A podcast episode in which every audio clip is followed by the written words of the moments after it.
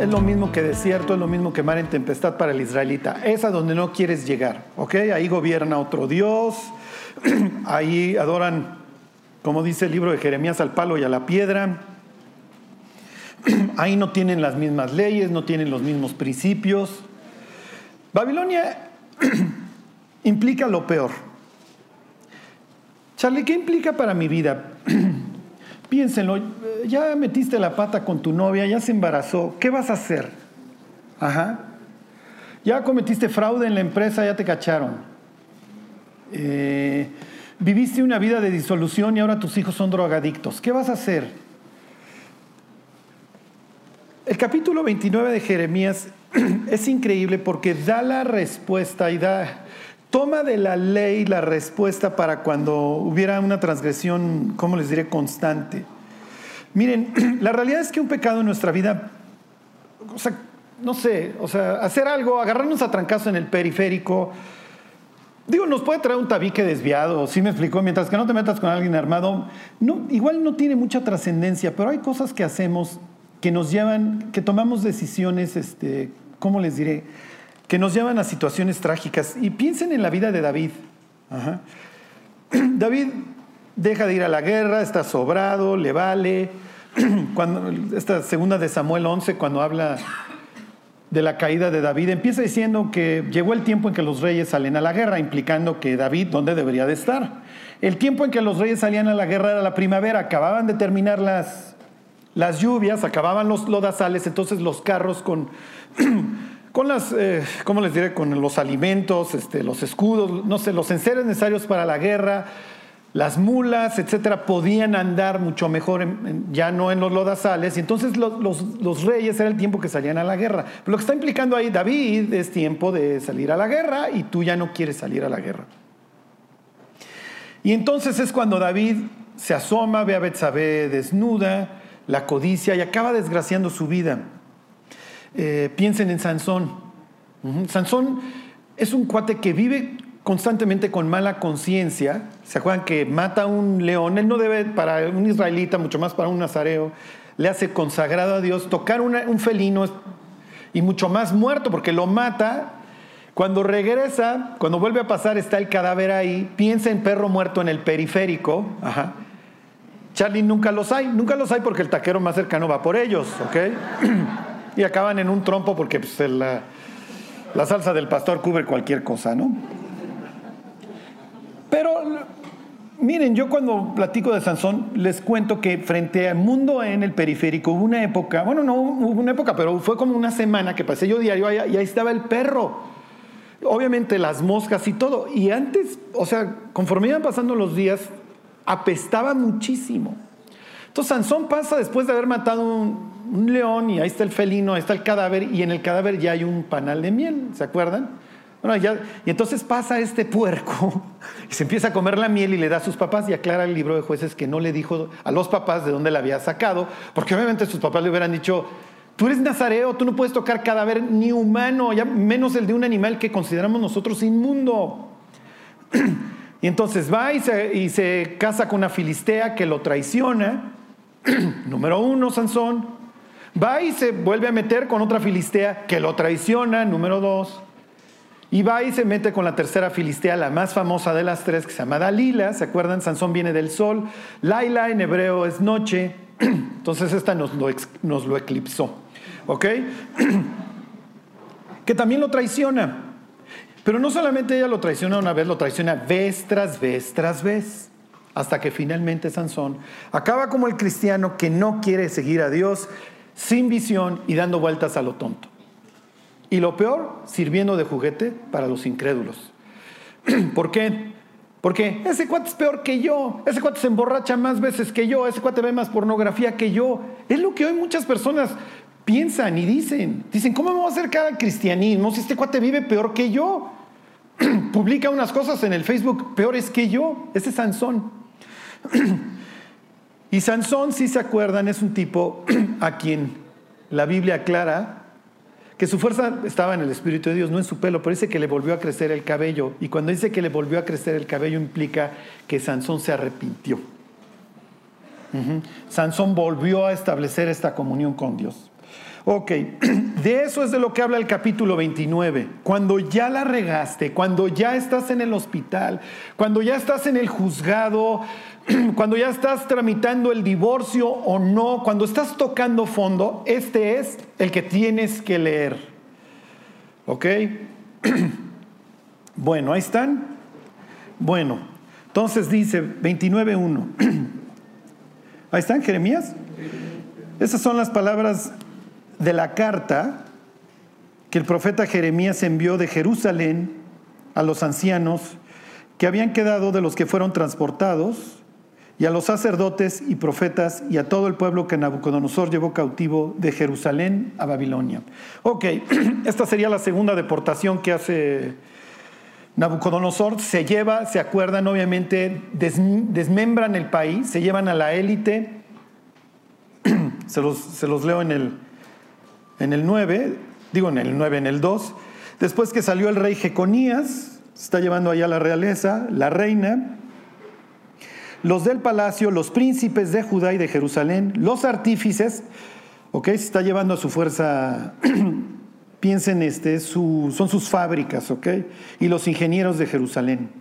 Bueno, la carta va dirigida, porque es importante a quienes. Número uno, a los ancianos. Número dos, a los sacerdotes. Y número tres, a los profetas. Se lo está mandando a las personas que las canas debieron de haber traído la razón, no la trajeron, al contrario. Número dos, a los sacerdotes, que eran los encargados, los hijos de Leví, de unir a Dios con el pueblo, eso quiere decir Leví, unión. Y número tres, a los profetas. Acuérdense, nosotros pensamos profeta alguien que ve hacia el futuro. El profeta, acuérdense, es una especie de actuario de un juzgado que le recuerda al pueblo su compromiso y su pacto con Dios y va a decir años más tarde Jeremías en el libro de lamentaciones, tus profetas vieron para ti vanidad y locura y no descubrieron tu pecado. Nunca te quisieron enfrentar tus profetas, ya siempre te dieron la suave, siempre es lo que se te pegue la gana, ay no seas legalista, no está mal si haces esto, no está mal si haces aquello, pero acuérdense, las cervecitas del papá van a ser el alcoholismo de los hijos. Los churros de mota del papá va a ser la drogadicción de los hijos. La mala actitud hacia Dios del papá va a ser mañana Marilyn Manson. Si se entiende? Va a ser el satanista, el luciferiano de mañana. Y pues estos cuates vivieron como se les pegó la gana. Nunca atesoraron su relación con Dios. Eso es lo que destruye nuestra vida.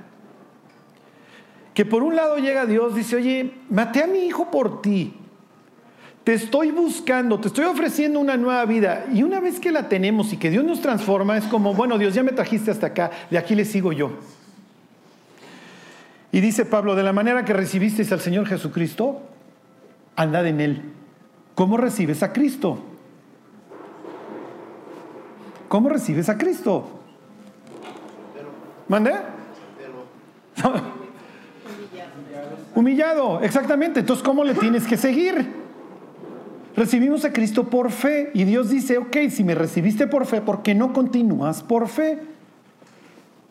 Entonces, esto es una cachetada así con guante blanco a las autoridades, a los que tenían que haber puesto el ejemplo en Israel. Acuérdense que los israelitas tienen en su cerebro, desde Génesis precisamente, capítulo primero, la restauración del caos.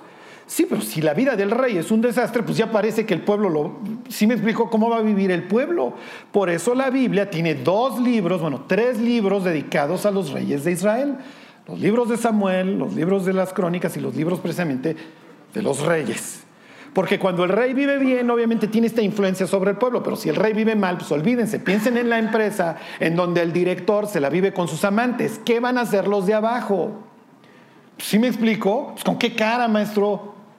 Si tú eres el primero que lo hace, pues es natural que generan unos ambientes de terror. Ok.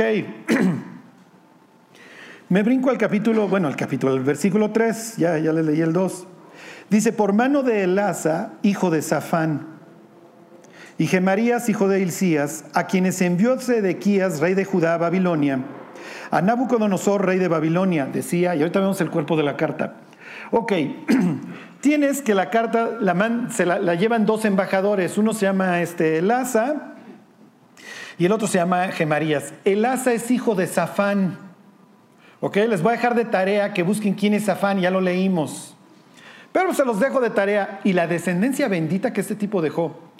Porque tres de sus hijos se mencionan en el libro de Jeremías y los tres bien.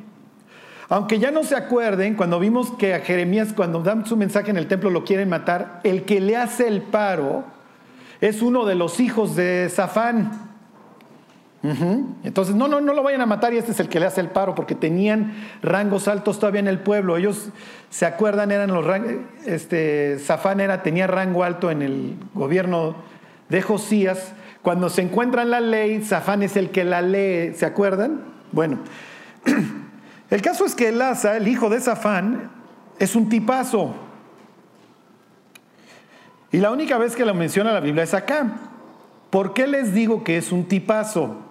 Entonces, se los pongo en contexto. Está el rey Sedequías, que es el títere que puso Nabucodonosor, quitó al rey anterior, se lo llevó a Babilonia, y entonces pone al tío del que se llevó, que se llama Sedequías. Entonces le dice, a ver, a ver, tú, tontito, tú vas a gobernar. Y si resulta tontito Sedequías, le dice, a ver, tú vas a gobernar. Y este, me llevo a estos tipos y pues, ahí la ves.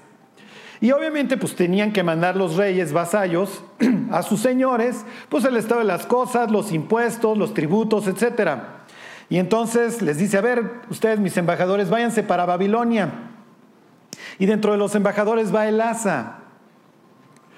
¿De dónde saco yo, si es la única vez que lo menciona, que el asa es un tipazo? ¿Por qué creen?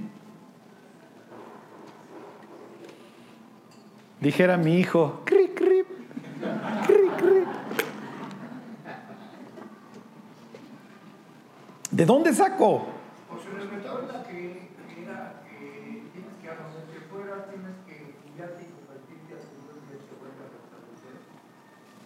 Pues es precioso lo que dices, Mifer, pero no, no por eso. ¿De dónde saco? El rey Sedequías no es un tipo que vea con buenos ojos a los babilonios, aunque los babilonios lo pusieron.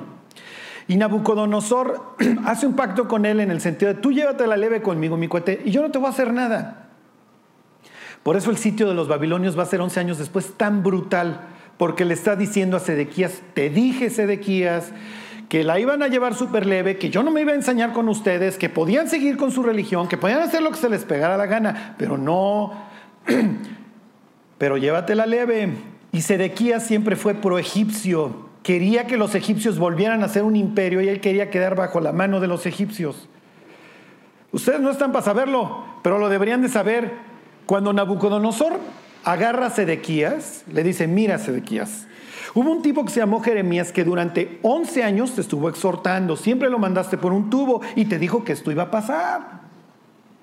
Pero cuando tú empezaste tu cosecha lejos de humillarte ante tu Dios, le sacaste el pecho y dijiste, no hay bronca, los egipcios me van a hacer el paro.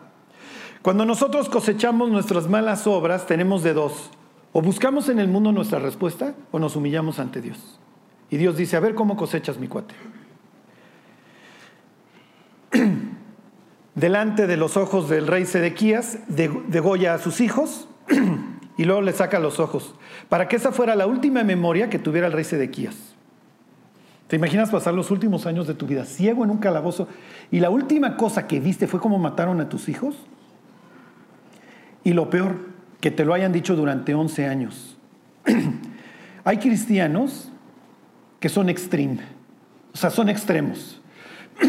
O sea, parece, no sé, a fuerza tienen que estar dando el triple mortal a 40 metros de altura en una motocicleta. ¿Sí me explicó? O sea, es tentar y estar tentando y tentando a Dios, desperdiciando su vida, pecando, y Dios diciendo, ¿cuándo? Hasta que no acabes como, ¿se acuerdan de este tipo Evil Cannibal, con todos los huesos rotos en un hospital? No vas a aprender. Ok, ya les dije, Sedequías ve con malos ojos a Nabucodonosor. La última literatura que va a mandar el rey Sedequías a Babilonia es una carta de Jeremías. Sedequías odia a Jeremías. Entonces, ¿de dónde saco que el asa es un tipazo? Porque llega Jeremías, aquí está esta carta, llévaselas, y el otro lleva el contrabando. ¿Sí me explicó? Es como contrabandear Biblias a Sudán. Es lo que les quiero decir. Entonces este llega con la carta. Le puede costar la vida cuando se entere Sedequías de que este llegó con la carta. ¿Y de dónde saco que le puede costar la vida? Porque cuando la lean allá unos cuates que no quieren aprender, van a escribir de regreso, pidiendo que le corten la cabeza a Jeremías. Pero bueno, Entonces ahí está don, don Elasa, hijo de Safán. Y ahí les va capítulo, digo capítulo, versículo 4, lo que dice la carta. Así ha dicho Jehová de los ejércitos, Dios de Israel, a todos los de la cautividad que hice transportar de Jerusalén a Babilonia. Ok, acuérdense, Babilonia es fuchi, ok, Babilonia es lo peor. Edificad casas y habitadlas, ok, está diciendo, echen raíces muchachos, y plantad huertos y comed del fruto de ellos. Casaos y engendrad hijos e hijas, dad mujeres a vuestros hijos y dad maridos a vuestras hijas para que tengan hijos e hijas y multiplicaos ahí y no os disminuyáis. Y procurad la paz de la ciudad a la cual os hice transportar y rogad por ella a Jehová, porque en su paz tendréis vosotros paz. ¿Ok? Esto no es el mensaje que quieren escuchar los judíos en Babilonia. Lo que ellos quieren escuchar es, no te preocupes, lo que le decían los falsos profetas, en dos años nos regresamos. Ajá. Imagínate que te dicen, oye, fíjate que ve, buscando una casa bonita en las Islas Marías porque te vas a echar varios años allá. Pues no es el mensaje que quieres escuchar. Bueno, ahora ya creo que ya les van a hacer vacacionales, ¿no? Y entonces, ¿qué van a pensar los que están allá? Ya parece, son las tonterías de este, de este profeta Jeremías. Ya parece que vamos a estar orando por Babilonia. Orar por Babilonia ni siquiera es bíblico. A ver, váyanse al Salmo 122. Obviamente todos los falsos profetas traen la cantaleta de que en dos años nos regresamos. ¿De parte de quién? ¿De que todos tus problemas se van a solucionar mañana? ¿De parte de quién?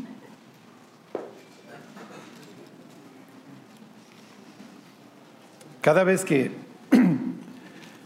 llegan los papás y dicen, oye Charlie, pues fíjate que mi hijo ya tiene cosas y pues, a veces se pone gresco y eso. ¿Cuántos años tiene? 15. Mm, mira, espérate más o menos 7, 8 años a que se establezca. Que los hombres alcanzamos la madurez por ahí de los 23, 24 años. Y lo mismo, oye, mi hija, esto y el otro. ¿Cuántos años tiene tu hija? No, pues 13. Échale 6, 7 años porque las mujeres más o menos maduran por ahí de los de los 20 o 19. Habrá algunos que digan, mi esposa tiene 40 y todavía no madura, pues sí, a veces, a veces pasa.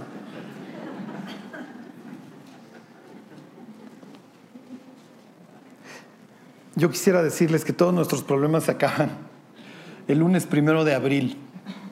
No, no, no, no. Digo, con el, todo el dolor de mi corazón, nuestros problemas van a seguir ahí, muchísimos de ellos. Y sin muchos de ellos, no seríamos lo que somos. ¿eh? Ahorita que Lulú comentaba acerca de su enfermedad y que estuvo cerca de la muerte dos veces, nuestra vida no vuelve a ser igual. Todas las personas que pasan ratos amargos, agarrados de Dios, cuando salen de la prueba dicen, no veo mi relación con Dios igual. Y es verdad. Nunca va a volver a ser igual porque cuando estás en el desierto y caminas con Dios, lo aprendes a conocer. En la abundancia, cuando todo sale bien, la realidad es que no buscamos a Dios. O lo buscamos para darle las gracias y eso. Ajá. Pero cuando la estamos pasando mal es cuando realmente conocemos a Dios. Hay veces que Dios permite problemas. Hay veces que nosotros los generamos. Cuando los cristianos cosechan malas obras, pero lo hacen con Dios, como lo hicieron muchos de estos en Babilonia, conocen a Dios. Así me decía la otra vez un muchacho. Dice, ya toqué fondo, no paro de leer la Biblia. Y yo me ponía a pensar, ojalá lo hubieras hecho antes de, antes de tener la bronca. Porque la idea de Dios no es que tenga que venir Nabucodonosor y tenerlo ya enfrente. Pero la vida de ese muchacho nunca va a volver a ser igual. Bueno, ok, ahí está en Salmo 122. Bueno, miren, dice oración por la paz de Jerusalén. Eso lo escribe, esos, denle las gracias a las Sociedades Bíblicas Unidas. Eso no dice la Biblia, ¿ok? Son títulos que le ponen ahí, pues, para que la gente sepa de qué va a tratar más o menos, ¿no? Lo que, el título que sí tiene, y lo pueden ver en todos los salmos estos, es este cántico gradual. En este caso aclara que David lo escribió. ¿Ok? Gradual quiere decir de ascenso, o sea, ¿Por qué? Porque Jerusalén está en un monte y ustedes van a leer en la Biblia que subían a Jerusalén. Todo el tiempo lo van a leer en el libro de Hechos que Pablo subió a Jerusalén. O Jesús va a decir, este, un tipo venía descendiendo de Jerusalén a Jericó, de, subiendo de, Jericó a Jerusalén. Es un ascenso bastante pronunciado. Además, de, por ejemplo, que de donde venían muchos, que era precisamente Jericó, Jericó está abajo del nivel del mar. Entonces la idea de subir a Jerusalén es que estás ascendiendo. Si se entiende que estás, vas al templo de Dios. ¿Ok? Los israelitas no podían, como el resto de las naciones, poner sus sus este, altares, donde fuera, ellos tenían que tener uno fijo. Y el lugar que Dios fija es precisamente la ciudad de la paz, Jerusalén. Ok, entonces dice, cántico gradual. La idea es que los peregrinos, acuérdense que los israelitas tienen tres fiestas mayores al año, cuando iban subiendo a Jerusalén los iban cantando. Piensen cuando Jesús va a Jerusalén, sería uno de estos eventos, ¿se acuerdan que se les pierde a los papás de regreso? Porque eran caravanas, igual va con mi primo, igual va con mi hermano, ¿sí me explicó? Entonces son caravanas y caravanas de cientos de personas. Obviamente, mientras más en el norte vives, más flaca es la peregrinación y mientras más hacia el sur vas llegando, Jerusalén está al sur, pues más grueso se va haciendo. Y entonces la idea es que tú a lo lejos ibas escuchando cómo iban cantando estos salmos y entonces llegabas y te unías al río de personas y todos iban cantando. La idea era que las siguientes generaciones fueran aprendiendo. Piensa en la primera Pascua de Jesús. Mira Jesús, ahora tú, pues que eres el mayor, es tu primera Pascua, tienes 12 años, alcanzaste la mayoría de edad, tú ahora vas a matar, tú le vas a cortar el pescuezo al, al chivo como tú has visto a lo largo de, de los años que lo hacía tu papá. ¿Sí se entiende? ok, bueno, entonces ahí dice David, yo me alegré con los que me decían, a la casa de Jehová iremos. Y miren, les quiero leer esto porque cuando llega la carta y dice que oren por Babilonia es así, pues ni bíblico es lo que nos está pidiendo el profeta. ¿eh? Dice, versículo 2, nuestros pies estuvieron dentro de tus puertas, oh Jerusalén. Jerusalén que se ha edificado como una ciudad que está bien unida entre sí, y allá subieron las tribus de Ja, conforme al testimonio dado a Israel para alabar el nombre de, Jehová, ¿ok? Pues ahí está hablando de estas peregrinaciones tres veces al año. Dice, porque ahí están las sillas del juicio, los tronos de la casa de David. Ahí estaba la casa real que hacía contrafuerte, tenían, tenían muro contra muro con el templo, ¿ok? Y luego aclara, y hasta la fecha esta oración es muy famosa, ¿ok? Pedid por la paz de Jerusalén, sean prosperados los que te aman. sea la paz dentro de tus muros y el descanso dentro de tus palacios, por amor de mis hermanos y mis compañeros, diré yo, la paz sea contigo. Por amor a la casa de Jehová nuestro Dios, buscaré tu bien. ok, entonces dice la Biblia, oren por la paz de Jerusalén. Y de repente cambia la idea y dice Jeremías, no, dejen de estar orando por la paz de Jerusalén. Jerusalén va a ser arrasada. Pónganse a orar por Babilonia. Entonces así de, ¿cómo crees? Si el primer rey de Israel, de la tribu de Judá, del linaje real, nos dijo que oráramos por la paz de Jerusalén, y Jeremías les va a decir, ya no oren por este lugar. Es lo que dice el libro de Jeremías, ya no ores por este pueblo. Adiós, Salmo 122, muchachos, se acabó. Empieza a orar por tu circunstancia hoy. Empieza a orar por tus pecados hoy. Regresa con Dios hoy. Les voy a leer el último versículo y piensen en Jeremías diciendo, pues sí, mis cuates, es lo que había que haber hecho, pero ya es demasiado tarde. Dice versículo 9, por amor a la casa de Jehová nuestro Dios, buscaré tu bien. Sí, pero nunca lo hicieron. Piensen en la persona que ya está en el juzgado firmando su divorcio. Oye, es que mi matrimonio, mis hijos, ahora quién va a cuidar de mis hijos, quién se va a meter en mi casa. Pues sí, pues sí, pero te alcanzaron tus iniquidades, tanto tiempo con tus amantes, con tus borracheras, hasta que finalmente se te vino el mundo encima. Cuando tuviste que haber luchado por la ciudad de Dios y por lo que Dios te había dado, no lo hiciste. Ahora ponte a orar por la desgracia en la que estás viviendo y busca a Dios, ¿eh? Y cosecha esto con Dios. Piensen en la persona que ya metió la pata, embarazó a la novia y dice, Charlie, si me hubiera casado con la mujer de Dios, olvídate, ese proyecto se acabó. Ya estás aquí, Charlie, ¿me estás pidiendo que ore por mi matrimonio? Imagínense que Dios nos pide orar por Pan de Juárez. Digo, qué increíble que oráramos por Glasgow allá en Escocia y Dios nos dijera, los voy a arrebatar y me los llevo todos para allá. Pero es aquí donde vivimos. Como les decía, no me acuerdo aquí o en Aragón. Decía un señor una vez, es que yo creo, pues me casé incrédulo, yo creo que no es la mujer de Dios para mí. Le digo, tu mujer dice exactamente lo mismo, ¿eh? Pero pues ahora orar. ¿A dónde vas a ir? Se nos hace tan fácil. ¿Sí me explicó? Ah, pues voto todo. ¿Y a dónde vas a ir? ok, regresense. Regrésense ahí a, Jeremías 29. Ya el tiempo de buscar la paz de Jerusalén se pasó. Ya no hay nada que hacer. Lo único que le queda a Jerusalén es el juicio. Lo único que le queda a Jerusalén es la destrucción. Pero siempre podemos hacer lo mejor del, lugar en donde estamos. ¿eh? Pero pues ni modo, va a haber que cambiar la actitud y voltear a ver a Dios. No hay de otra. Piensen en la persona que toda su vida dijo, a mí el alcohol me hace los mandados y cuando tiene cirrosis y está en el hospital, ¿y ahora qué hago? ¿Ahora buscas a Dios? Oye, ¿y Dios me puede sanar? Sí, sí te puede sanar. Y si no quiere, no, no quiso. Y a buscar a Dios ahora con tu bolsita a un lado, esperando tu trasplante de hígado. Charlie, ¿nos la podemos ahorrar? Sí, sí, nos la podemos ahorrar. Nos podemos ahorrar muchísimas cosas. ¿Los israelitas se la pudieron haber ahorrado? Por supuesto. Pudieron haber sido un ejemplo al resto de las naciones. Ok, 29.8. Dice, porque así ha dicho Jehová de los ejércitos, Dios de Israel. No os engañen vuestros profetas que están entre vosotros, ni vuestros adivinos, ni atendáis a los sueños que soñáis, porque falsamente os profetizan ellos en mi nombre, no los envié.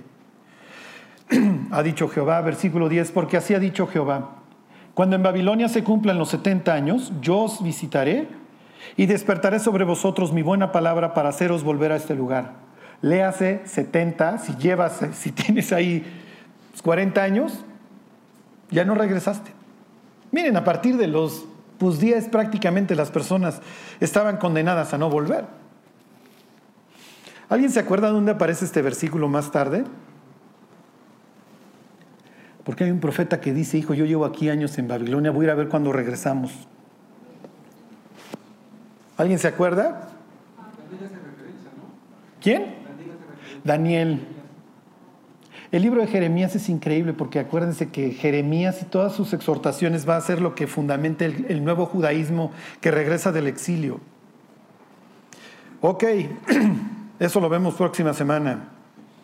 Versículo 11. Porque yo sé los pensamientos que tengo acerca de vosotros, dice Jehová, pensamientos de paz y no de mal, para daros el fin que esperáis. Miren, este es un versículo precioso que le leemos a las personas cuando me lleva el tren, no te preocupes, Dios tiene planes para ti, planes de paz y no de mal. Se lo leemos a los solteros, ¿no? Es que yo me quiero casar, bueno, mira, Dios tiene planes de ti, eh, o sea, que te mantengas soltero, ¿no? Porque son de paz y no de mal, para darte el fin que esperas. Ok. Y miren, está bien, está muy bien. Qué bueno que leamos estos versículos. Pero para que los planes de, Dios se cumplan en nuestra vida, nos tenemos que arrepentir. ¿Qué le está diciendo a los exiliados? No se preocupen. La nación no va a quedar exterminada. El proyecto de Dios con Israel, que se multiplique como las estrellas del firmamento y como la arena innumerable a la orilla del mar, no se va a perder. Va a haber un remanente que regrese tengo un proyecto todavía que ustedes, aún en su maldad, no han, no han logrado anular. Dice Pablo, porque somos hechura suya, creados en Cristo Jesús, ¿para qué? Para buenas obras, las cuales Dios ha preparado de antemano, para que andemos en ellas. Pero no lo vamos a arrancar del contexto, fíjense lo que dice. Versículo 12. Entonces me invocaréis y vendréis y oraréis a mí, y yo os oiré. Y me buscaréis y me hallaréis, porque me buscaréis de todo vuestro corazón. Para que los planes de Dios se reactiven en nuestra vida, para que esta buena palabra que Él va a despertar acerca de los exiliados tenga lugar, nos vamos a tener que arrepentir. O sea, no podemos estar tosiendo con el cigarro en la mano, ¿se me explicó? No podemos estar diciendo, no, pues es que mi cirrosis con el quiebre en la mano. No se puede. No podemos estarle diciendo a Dios, oye Dios, yo quiero la persona que tú tengas para mí con la pornografía encendida. No se puede. Si queremos encontrar a Dios, lo vamos a tener que buscar como, como dice ahí, con todo el corazón. Obviamente Jeremías está trayendo la ley a colación. Váyanse al libro de Deuteronomio, al capítulo 4.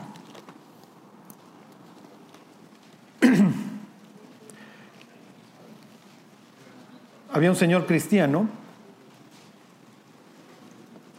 que tuvo a bien casarse con una, con una muchacha pues que le doró la píldora y que le hizo creer pues lo que él quería creer, que era una tipaza, que un hombre y además tu cristianismo me encanta. Y pues obviamente había, llegaron esas noches en donde la señora se levantaba en la madrugada porque le sonaba el teléfono y era alguno de sus amantes. Y ese señor lo sabía. O sea, como que se dio cuenta, oye, no, es que tengo una emergencia en la chamba a las 3 de la mañana. Y casi, casi, pues eres futbolista, ¿no? No entrenan a las 3 de la mañana, ¿no? Y la señora se iba. Y entonces, ese señor llegó a la conclusión de que, pues sí, tomé el camino equivocado. La historia acaba bien porque la señora se acaba convirtiendo, y con esto yo no quiero alentar a nadie que, ah, bueno, yo intento lo mismo, no, porque fueron muchísimos años de sufrimiento, en donde tuvo que pasar por alto muchísimas cosas y perdonar muchísimas cosas. ¿Qué es lo que lo volvió a este señor? Este pasaje, fíjense, ahí están en Deuteronomio 4.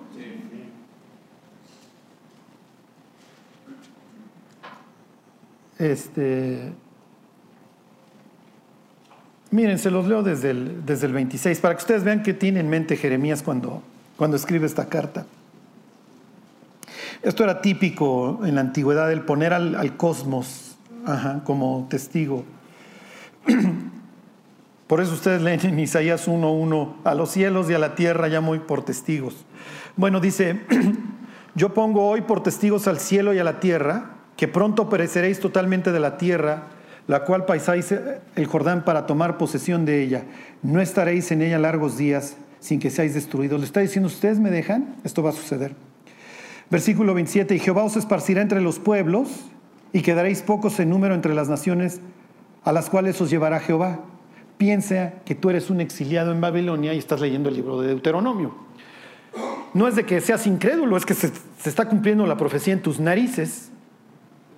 Al norte, ¿se acuerdan? Ya se lo habían llevado hace años los asirios.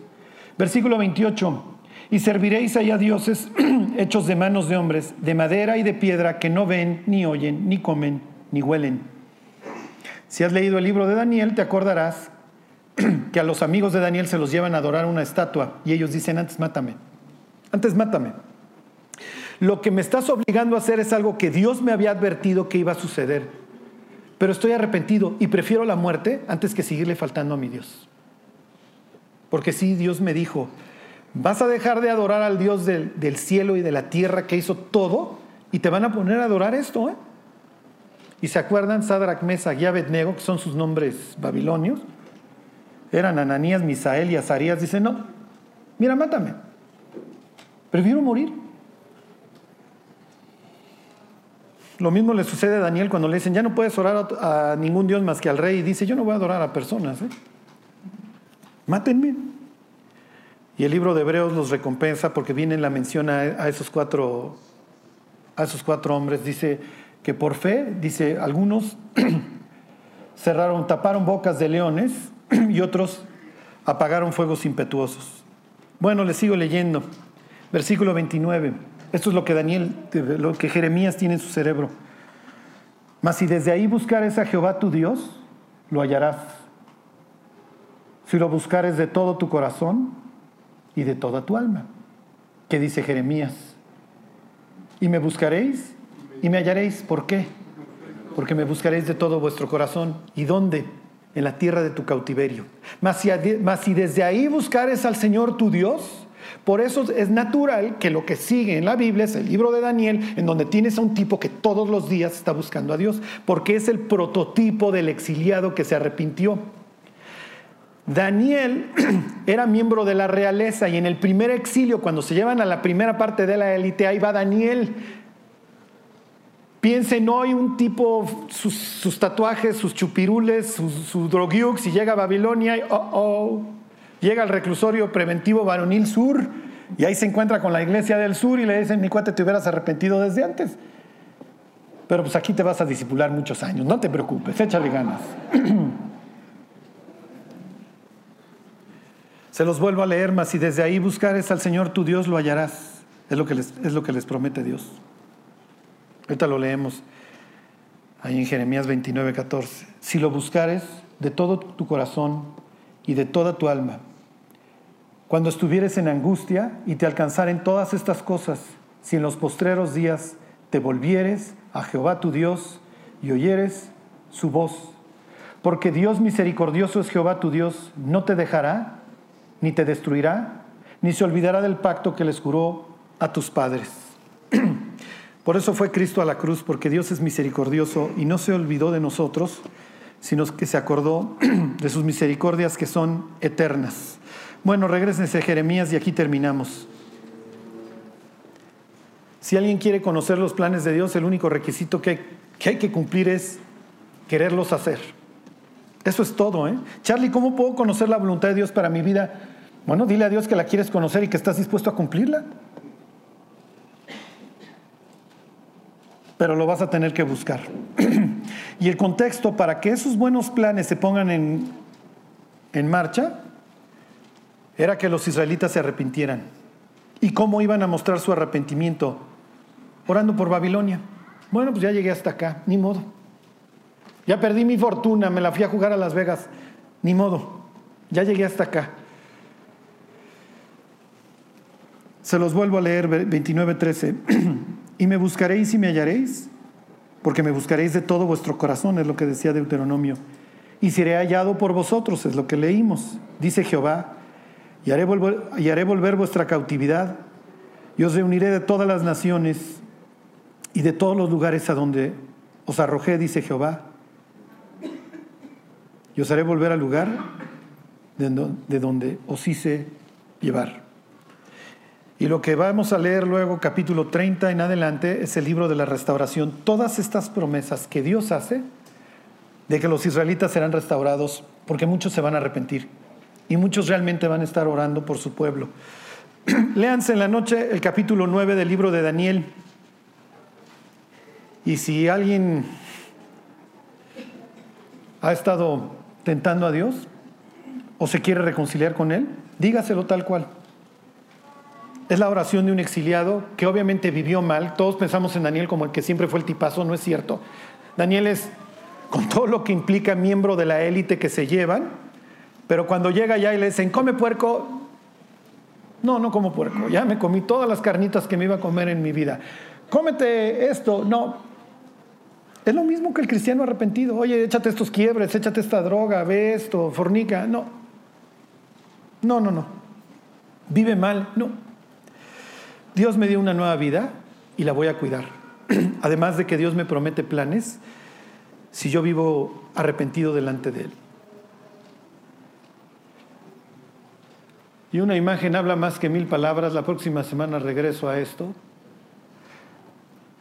Van a ver las personas que dicen, no pasa nada. Y así está el cristianismo moderno. ¿eh? E iban a estar los otros. ¿Sabes que ya llegué a Babilonia? Ya, ya dejen la fiesta, muchachos, eso ya pasó hace mucho. O vivimos así, porque muchos se van a enchilar contra la carta de Jeremías, ya lo veremos la próxima semana. No, no, que continúe la fiesta al fin que nos vamos a regresar. Y están los profetas que no son legalistas como este tontete de Jeremías. Pero hubieron otros como Daniel que dijeron, sabes que apaguen la música muchachos, tiren las chelas, porque yo voy a buscar a Dios. Y dijera Josué el conquistador ahí en 23:15, Así como vinieron las promesas de Dios y se cumplió su buena palabra, así van a venir las malas promesas, ¿eh? así se van a cumplir las amenazas.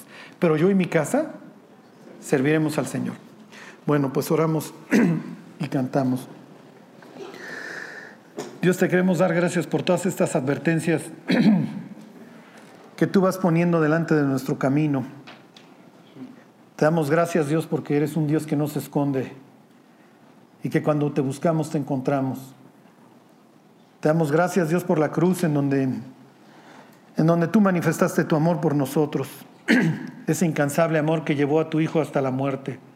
Te pedimos, Dios, que nos des una vida que te honre. Ayúdanos, Dios, a vivir humillados delante de ti, siguiéndote, Dios, y caminando de tu mano. Que así sea, Señor. Te lo pedimos por Jesús. Amén.